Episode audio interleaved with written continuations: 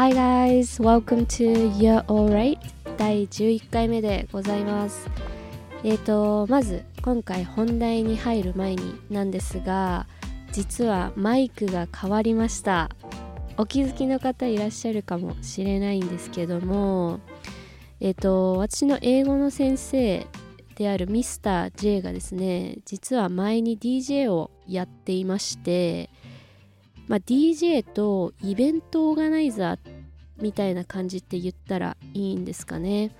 なんかバンドを探してそのバンドと一緒にこうイベントを組むというか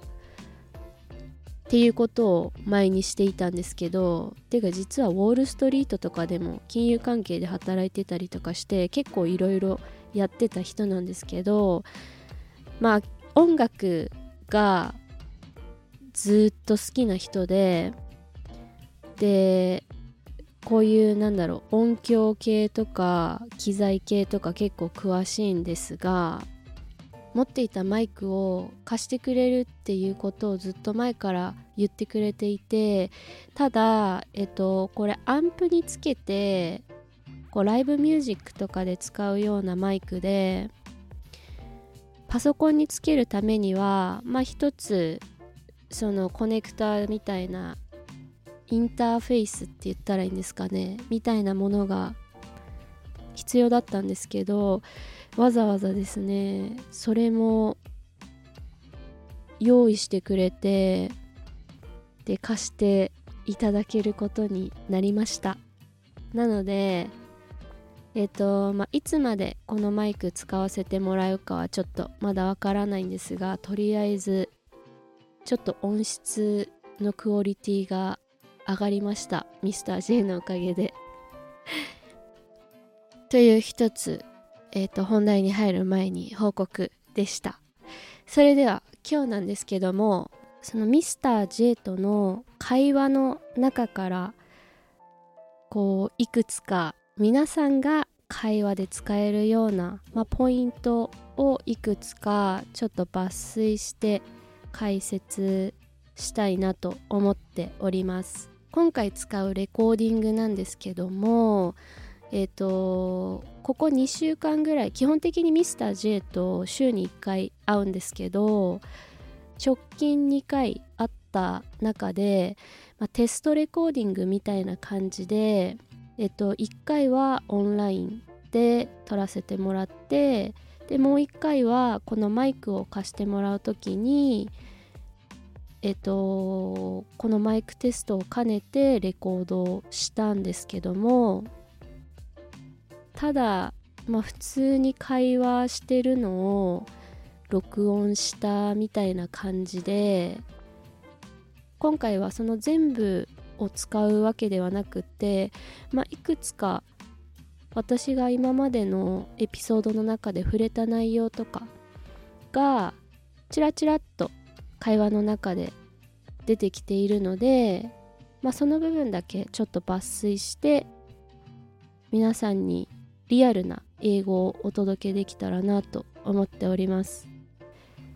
今回のエピソードで使うのはオンラインで録音させてもらった時のレコーディングだけから抜粋して流したいなと思います。なので少し音質が変わってしまうと思います。っていうのと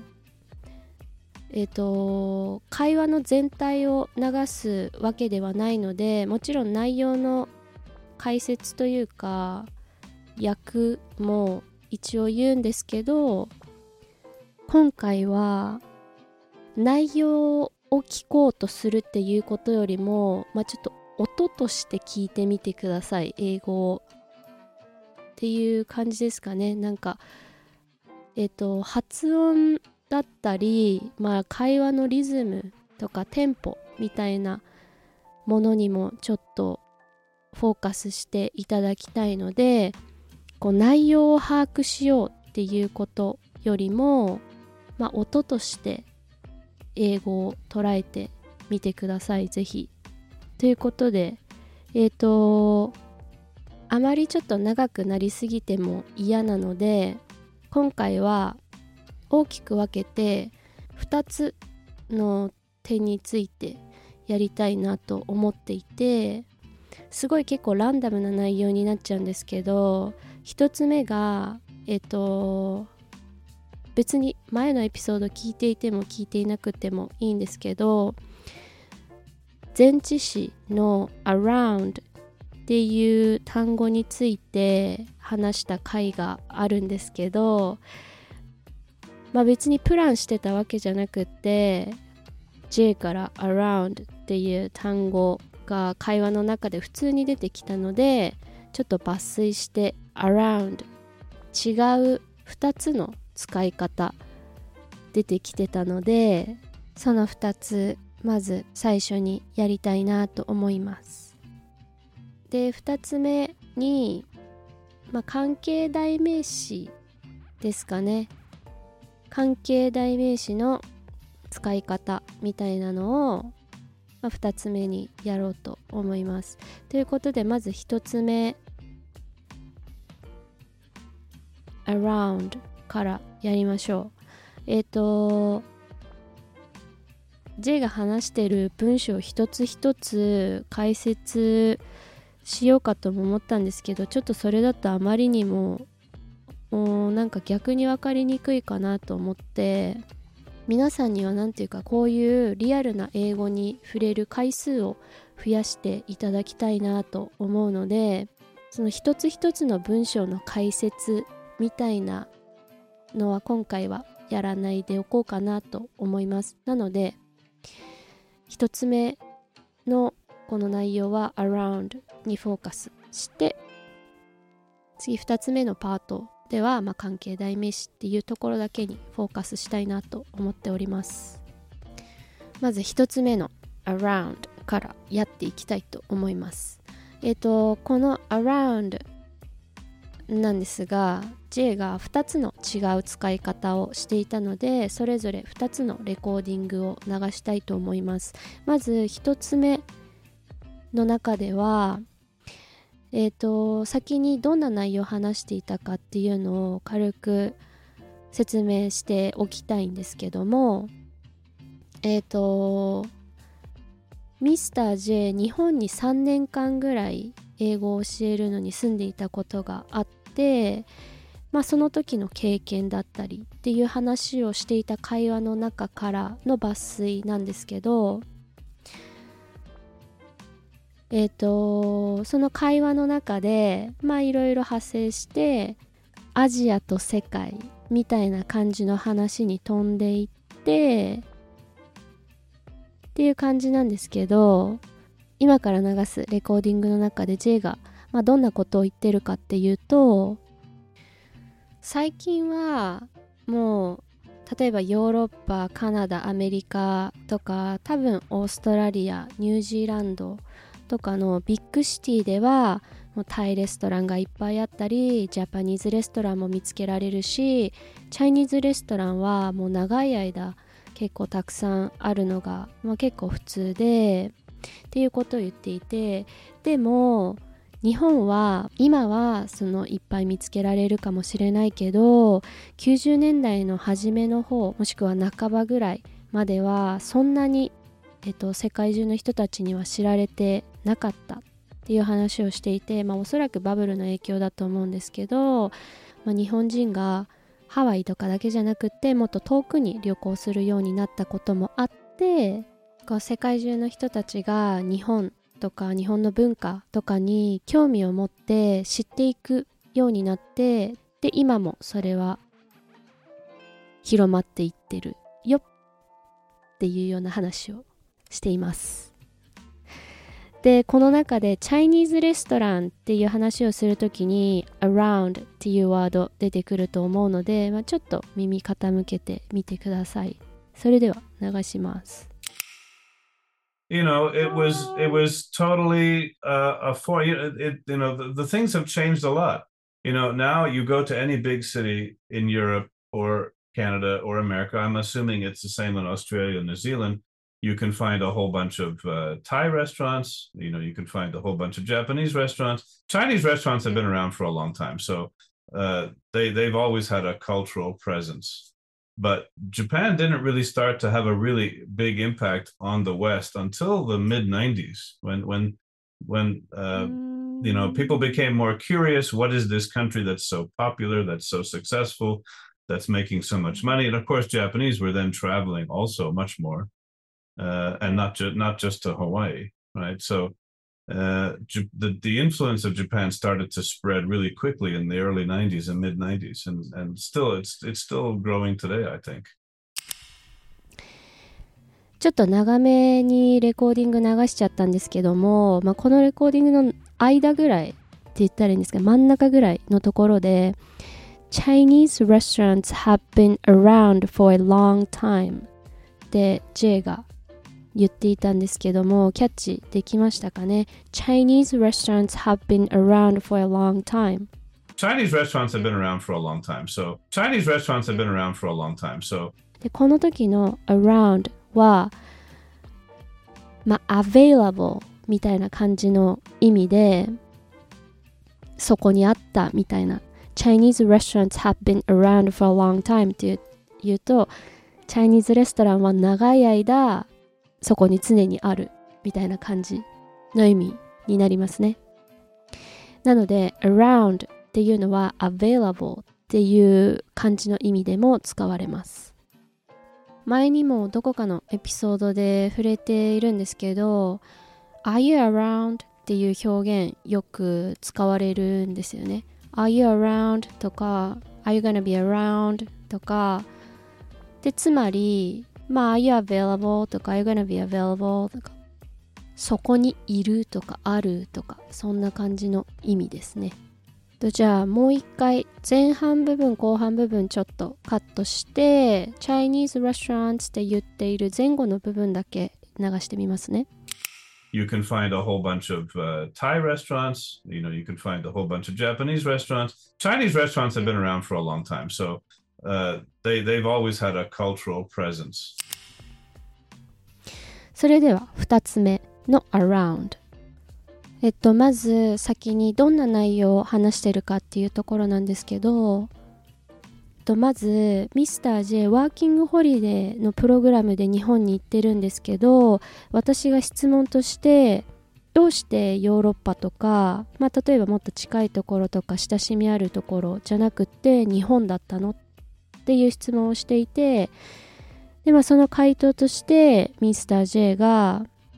彼カナダのケベックで育っているのでフランス語を話すんですけどだからフランスにはまあ行く気はなかったと。で何かもっと違う経験が欲しかったみたいですね。でしかも当時はヨーロッパで職探しとか、まあ、ビザを取るのも難しかったみたいでで、まあ、結局日本から帰った後にいろいろ旅行して結局ロンドンに行ってまたワーキングホリデーのプログラムで働いたらしいんですけどでもその後にギリシャとかフランスに行って、まあ、結局働いたみたいですけどやっぱすごく難しかったっていう話をしています。で around が出てくるのは日本から帰った後にいろいろ旅行してって話すところで around って言ってます。なのでこれもまた会話の30秒後ぐらいですかねに出てくると思うのでちょっと聞いてみてください。But it, you could it, have gone to like any European country or yeah, but Europe is a bit more closer or familiar.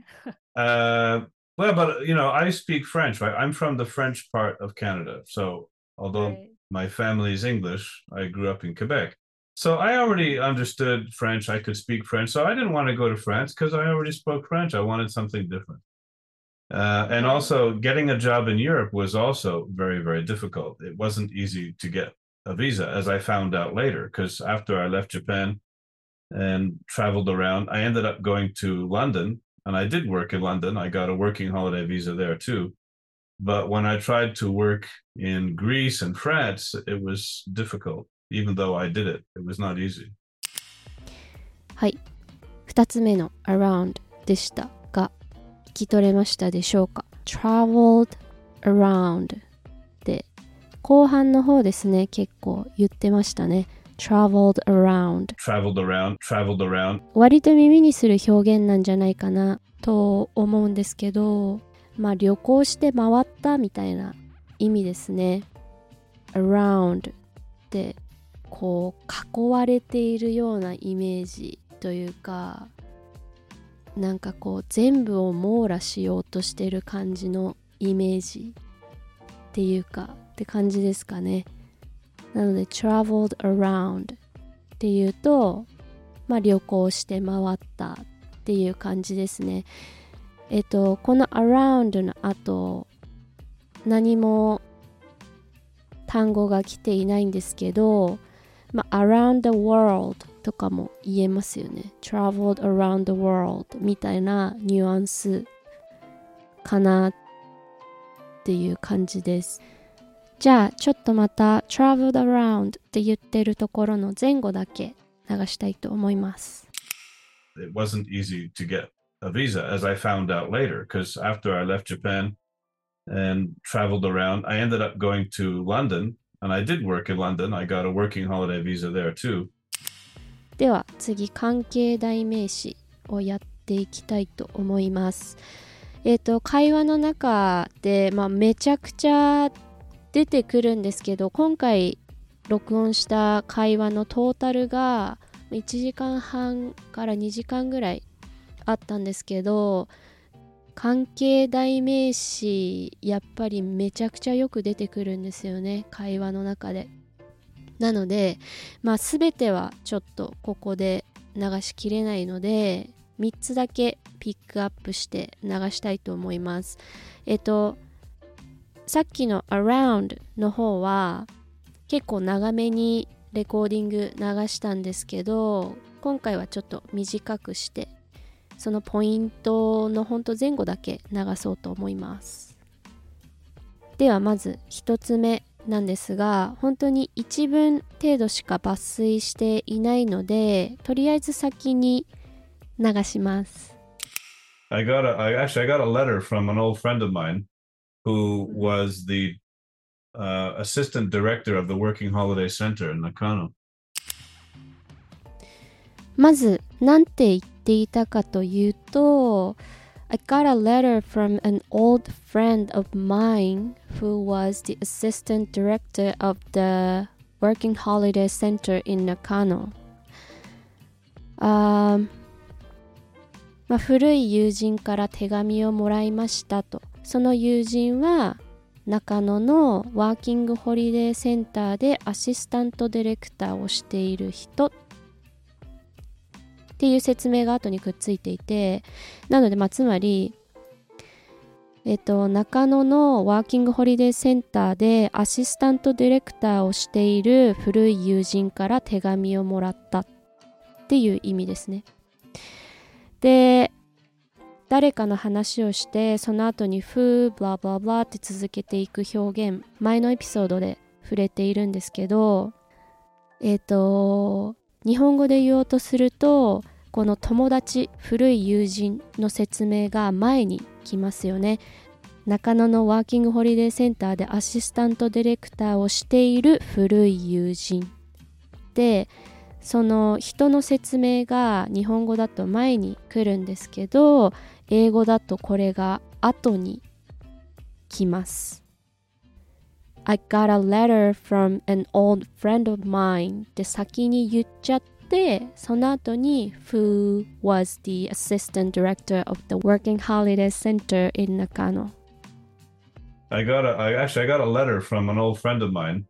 who was the uh, assistant director of the working holiday center in Nakano えっと前のエピソード えっと、Simplify っていうタイトルがついてるエピソードなんですけど、こう話すときに自分が言いたいことをまず簡潔にすることが英語を話すコツですよみたいなことをそのエピソードの中で話したんですけども本当これがそのケースで I got a letter from a friend って先に言っちゃってその友達の説明をするっていうのが英語の形なんですよね。なのでこう日本語の脳だとその友達についての説明を先にくっつけるからあこれなんて言ったらいいんだろうってあわあわあわってなるんですけど何が起こったのかっていうのを大まかに捉えることが英語を話す上では多分大事でこう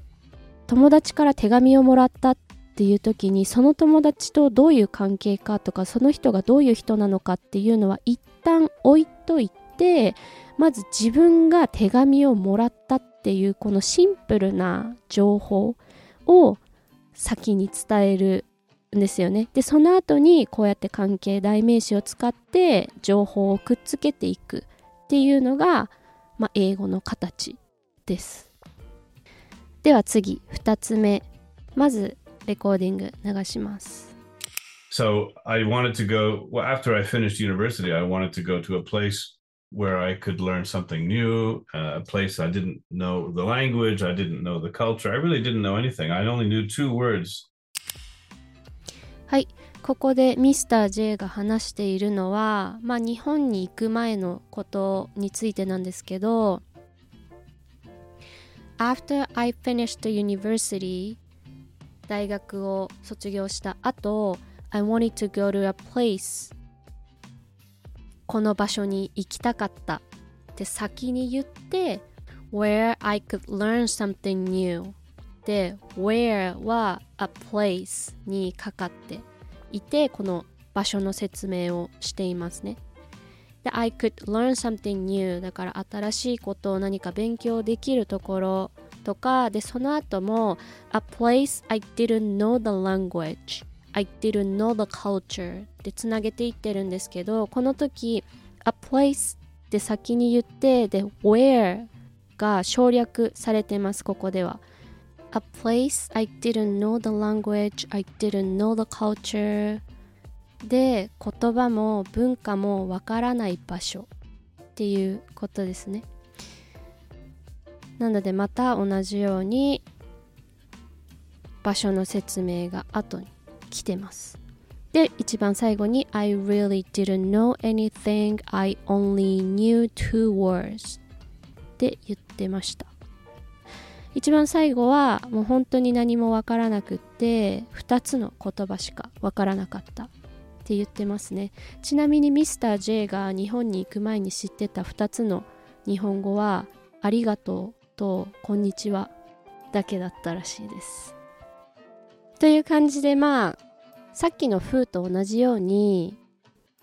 先に「I wanted to go to a place」って言ってその後に「where」だったり、まあ、省略してもいいんですけどその後に情報が続いていくっていう感じです。So I wanted to go, well, after I finished university, I wanted to go to a place where I could learn something new, uh, a place I didn't know the language, I didn't know the culture, I really didn't know anything. I only knew two words. では最後、3つ目です。So anyway, I didn't know anything about it, and when I arrived there, it was you know amazingly different. It was very difficult, you know, finding a place, not speaking of, not speaking any Japanese. The one thing that was easy was getting a job because there were so many jobs available at the time. はいまず訳なんですけども I didn't know anything about it で、まあ、何もわからなかった、まあ、この it っていうのは日本のことですね I didn't know anything about it 何も知らなかったわからなかった When I arrived there で there っていうのは日本っていうことですね It was amazingly different っていうのはもう素晴らしく違くってでちょっとなんか皮肉ってる感じなんですけど It was very difficult finding a place 場所見つけるのも大変だったしで not speaking any Japanese で日本語も全然喋らなかったって言っててで一番最後に One thing that was easy was getting a job って言ってたんですけど One thing that was easy でこの that が one thing にかかっていて one thing that was easy って言ってるこの easy は one thing の説明になってますね。で、one thing that was easy 一つ簡単だったことは getting a job 仕事を見つけることっていう話をしてました。ちなみにミスター J ありがとうとこんにちはしか話せなくってでその状態で日本に行ってでその当時の日本ってあんまり英語がなかったみたいなんですよね。やっぱり看板とかに。で駅に行った時にもう自分がどこにいるかも全くわからないみたいな状態がよくあったらしくてその漢字とか日本語をもう記号っていうか形として見て絵として覚えてたらしいです。っていうちょっと J のプチ情報です。So anyway, I didn't know anything about it, and when I arrived there, it was you know amazingly different. It was very difficult, you know, finding a place, not speaking of, not speaking any Japanese. The one thing that was easy was getting a job because there were so many jobs available at the time. ということで今回以上でございます。ちょっと J が喋ってた内容すべて 特に最初のパートですね。解説しなかったんですけどもしその中で何か質問だったりその中だけじゃなくても他のレコーディングパートをもっと聞きたいですっていうご意見だったり何かありましたらぜひ E メールの方までお願いいたします。E メールアドレスは sayhello at you'realright.com です。まあ、後々多分レコーディングの他のパートもどこかのタイミングでちょくちょく使うと思うんですけどももし何かご意見ご質問ありましたらお待ちしております。それでは今回もありがとうございました。Have a good one.